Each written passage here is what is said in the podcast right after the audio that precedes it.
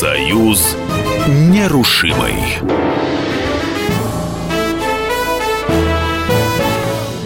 В эфире программа «Союз нерушимый», программа для тех, кто вырос в Советском Союзе, но ничего о нем не знает. В студии Иван Панкин, журналист радио «Комсомольская правда». В этом выпуске я расскажу вам про советско-финскую войну, вернее, про все конфликты с Финляндией в истории СССР.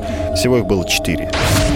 Большинство людей знают о советско-финской войне, которая началась 30 ноября 1939 года, а завершилась спустя три с половиной месяца. В трех из четырех советско-финских войнах наш северный сосед выступал в роли агрессора.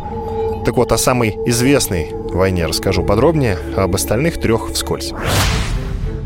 Итак, историки полагают, что самое известное советско-финское военное противостояние 39-40 годов стало катализатором для нападения Гитлера на СССР.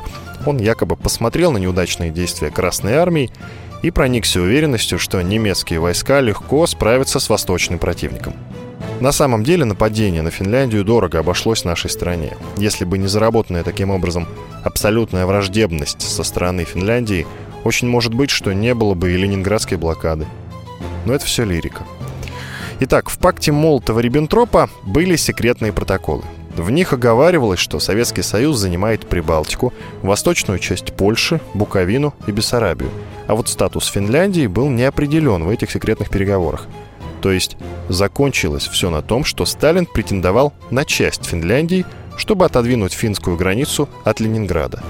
Эта самая граница проходила в 18-25 километрах от города, а по итогам войны была отодвинута почти на 150 километров от Ленинграда. Советский Союз изначально предлагал Финляндии обмен территориями, то есть он хотел получить вот эту часть Карельского перешейка, чтобы обезопасить подступы к Ленинграду. На самом деле, в принципе, подобный обмен возможен – Дело в том, что ситуация с географической точки зрения была довольно тяжелой. Финляндия не являлась союзником Советского Союза и, в принципе, могла создать определенную угрозу Ленинграду. А Ленинград, в общем, второй город страны. И для того, чтобы обезопасить Ленинград, Советскому Союзу было необходимо отодвинуть границу. Причем Финляндия территориально даже приросла бы. Речь шла о том, чтобы СССР забрал примерно 2500 квадратных километров, но взамен отдал 5,5 тысяч квадратных километров в средней части Карелии. Переговоры шли с апреля 1938 года. В начале 1939 года Геринг посоветовал финнам, вы не сопротивляйтесь Сталину, соглашайтесь на те условия, которые есть. И что интересно, даже Маннергейм был согласен на это. Маннергейм тоже говорил, нет, давайте соглашаться на сталинские условия. Они нормальные. Но финны уперлись. Они резонно подозревали, что это первый шажок к потере независимости – за четыре дня до начала масштабных боевых действий советское правительство направило финнам ноту протеста. В ней северные соседи обвинялись в артиллерийском обстреле нашей территории, который привел к человеческим жертвам. Советское руководство, соответственно, отдало приказ о нападении на Финляндию, и войска двинулись на Финляндию. Начиная военные действия, Советский Союз рассчитывал не просто на отдаление границы. В принципе, он рассчитывал на создание Финляндии просоветского коммунистического режима. Цель была условно та же, чтобы вернуть под власть Москвы все эти земли, которые когда-то контролировались Российской империей. Но это в отдаленной перспективе. А на завершение Советско-финской войны именно в марте 1940 года повлиял тот факт, что против СССР собиралась большая международная коалиция. Англия и Франция были готовы объявить нам войну и высадить десант в Норвегии. Французы открыто говорили, что высаживают 50 тысяч человек, Англия 30 тысяч. 100 бомбардировщиков английских и 50 французских готовы были бомбить Мурманск, Ленинград и даже Москву. Французский генштаб был готов и на большее. Он готов был выйти из военной операции в Сирии и идти на Кавказ, на бакинские промыслы. Эти клещи должны были сомкнуться в советской столице. Российский Белоэмигрантский союз заявил, что быстро поставит 40 тысяч солдат под ружье, которые пойдут брать Ленинград, и около 10 тысяч украинских националистов готовы были взять оружие и тоже идти воевать. Это вообще была бы такая многонациональная, чуть ли не наполеоновская армия, которая, продлись война с Финляндией месяц или два, пошла бы на СССР. И Сталин проявил виртуозное мастерство, сделав Англию и США своими союзниками в борьбе с Германией. Союз нерушимый. Сегодня мнения историков по поводу советско-финской войны 39-40 годов разделились. Одни считают, что Сталин устроил гнусную провокацию, что Финляндию трогать не стоило. А другие уверены в том, что Сталин совершенно верно напал и отодвинул границу от Ленинграда. А они называют это правом сильного. И в этом есть некая логика, безусловно. Но в этой войне Красная Армия понесла тяжелые потери, и вождь всех народов реально оценил итоги. На одного погибшего финна приходилось четыре убитых красноармейца. Пропорции слишком печальные. К тому же историки отмечают, что война показала не только плохую выучку, стратегию. Война показала и плохой моральный дух Красной Армии. В качестве доказательств приводятся письма наших солдат домой. В них они писали, что не хотят воевать, а стремятся поскорее отправиться домой, в деревню. Жаждут, чтобы земля была снова в частной собственности. Поэтому многие сдавались в плен. И здесь статистика просто убийственная. Во время той войны в плен было взято 800 финнов и около 20 тысяч красноармейцев, то есть соотношение 1 к 25. Красноармейцы сдавались массово. Были плохо поставлены агитация и пропаганда. Но по этому поводу тоже много споров. Например, известная песня «Принимай нас Суоми красавица» родилась как раз в 1939 году. И под эту песню, словно под марш, советские войска шли на финнов.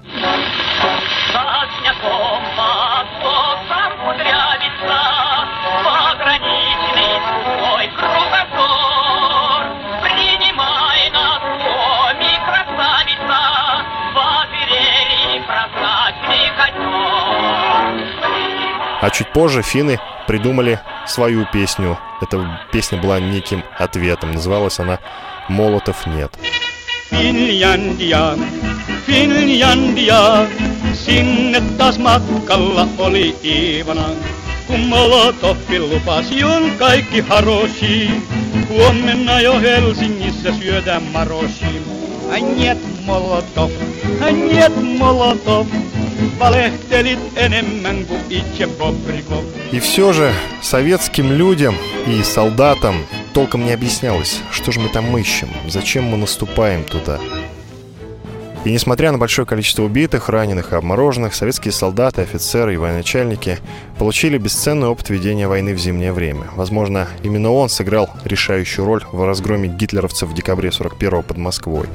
На советско-финской войне родились наркомовские фронтовые 100 граммов, в боях с финнами, имевшими пистолеты-пулеметы Суоми, проявилось преимущество такого оружия перед винтовками. Кремль спешно восстановил производство пистолета-пулемета Дегтярева, снятого с вооружения, а советским конструкторам дали задание создать новую боевую систему. И уже в декабре 40-го наши солдаты получили знаменитый ППШ. Он верно служил бойцам Красной Армии всю Великой Отечественную, а после его окончания был постепенно заменен на автомат Калашникова. Когда закончилась, наконец, Советско-финская война, прошли новые переговоры. Молотов снова требовал, чтобы Германия отдала нам Финляндию, но тогда аппетиты у СССР выросли. Речь шла уже о Болгарии и о военной базе в проливах в районе Стамбула. В целом, Советско-финская война, несмотря на огромные потери и такую важную победу, была отличной закалкой для советского руководства. Ошибки были учтены. Теперь коротко об остальных трех конфликтах с Финляндией. Первая советско-финская война – это боевые действия между белофинами и Красной армией, когда белофины, преследуя своих красных финнов, вторглись на территорию Карелии. Шел 1917 год. Тогда белые финны победили благодаря Маннергейму, и затем, пользуясь слабостью советской армии, Маннергейм решил занять ряд территорий, которые принадлежали советской России. В идеале он видел полную оккупацию Кольского полуострова, захват Мурманской железной дороги и Петрозаводска. Нынешняя Карелия и Мурманск должны были стать частью Великой Финляндии. Чудо, что большевикам удалось отстоять эти территории, а под Петрозаводском разбить финнов. Северные соседи тогда были агрессорами и пытались воспользоваться нашей слабостью и неразберихой, чтобы создать Великую Финляндию. В их планах она простиралась до Уральского хребта.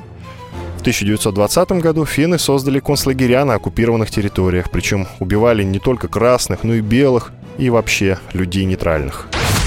Вторая война с финнами началась в ноябре 1921 года.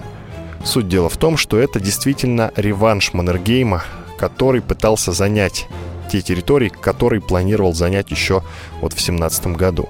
Но советская Россия, конечно, к тому времени победила в гражданской войне. У нее уже были ресурсы для того, чтобы дать отпор. Ну а четвертая советско-финская война – это противостояние уже в ходе Великой Отечественной войны. Но интересно, что финны занимали взвешенную позицию. Во-первых, они вступили в войну не 22 июня, а спустя несколько дней.